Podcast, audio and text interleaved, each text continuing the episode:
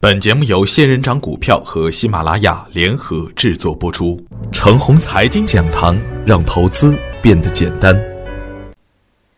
亲爱的朋友们，早上好，我是奔奔，感谢大家的关注与守候。正是因为有您的支持与捧场，才使得我们的节目越来越受到大家的喜爱。为了答谢一直关注和爱护我的朋友们，我的系统课程《牛赏成长秘籍》。也正式在喜马拉雅上线了。系统课程中，所有的课程都来自于实战，并且全部都经历过实战的检验。在第一讲的免费课《逃顶就是这么简单》中，也是干货满满。从一个全新的角度揭示顶的特征，是奔奔独创的逃顶战法，也算是我奉献给大家的见面礼了。敬请朋友们多多关注吧。我今天和大家分享的主题是不改初衷。朋友们知道，我一直有一个核心的观点，就是成交量是股市的灵魂，有了成交量，股市就会活跃起来，股市就会强势。有了成交量，也才能为股价的上升提供可能。成交量就如同股票的血液，只有稳定的成交量。才能推动股价稳稳前行。而反观近期的市场表现，大多数都是因为突发性的政策利好和突发性的事件构成，具有鲜明的特点，而不具有稳定性。在此之前，政策性的利好预期是深港通，能引爆行情的是宝万的股权之争。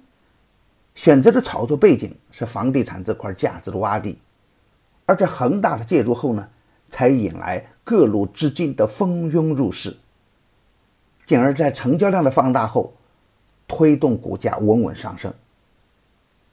这才是沪指突破三千一百点重要关口的根本原因。在宝万之争之后，又出现了万达私有化进程，又去点燃了一批个股涨停。马云的蚂蚁金融概念也跟风崛起，又使得一批个股得到拉升。昨天又出现了一个黑磷概念，兴发集团也在强势之中。相信还会有更多的题材来接棒，还会有许多的个股底部放量涨停。但是这样的突发性的政策事件和题材事件，不可能天天发生。已经发生过的也不可能是天天涨停，涨高了的也存在着较大的风险，而没有资金关注的股票还是趴在那里不动。事实上，无论是政策性的利好还是突发性的题材事件，它们的连续性都是不可靠的，它们的发生也是存在着不确定的，盲目的跟风也是相当危险的。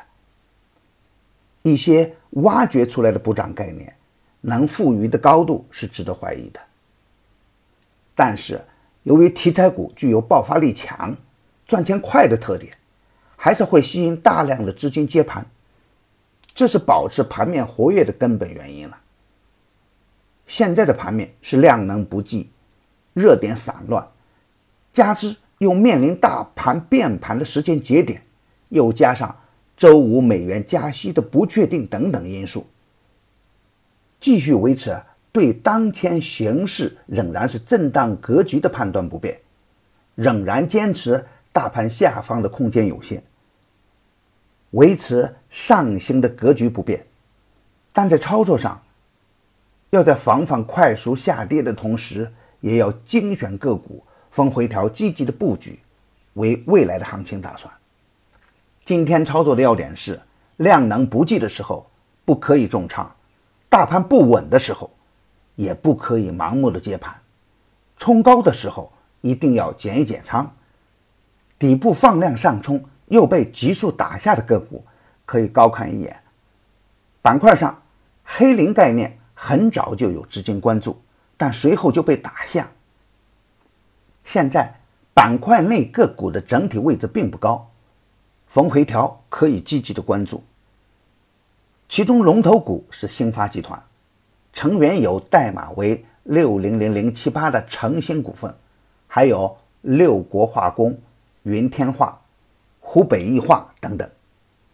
黑磷被视为未来的锂电池，未来的潜力也不可以小觑。总之，量能不济，说明大盘不够强势，涨高了的个股会有风险。另一方面呢，下方的空间有限，在大盘快速回落的过程中，底部放量的个股是可以积极的逢低布局的。在大盘不稳定的情况下，如果出现顶的背离，那就要防范风险了。如果跌破二十天均线，手中高位的个股最好清仓出局吧。如果放量上冲呢，就可以逢低布局了。好，我今天的分享就是这些，感谢您的关注。明天我还会在陈红财经讲堂静候，我们不见不散。再次感谢您的打赏与点赞，谢谢。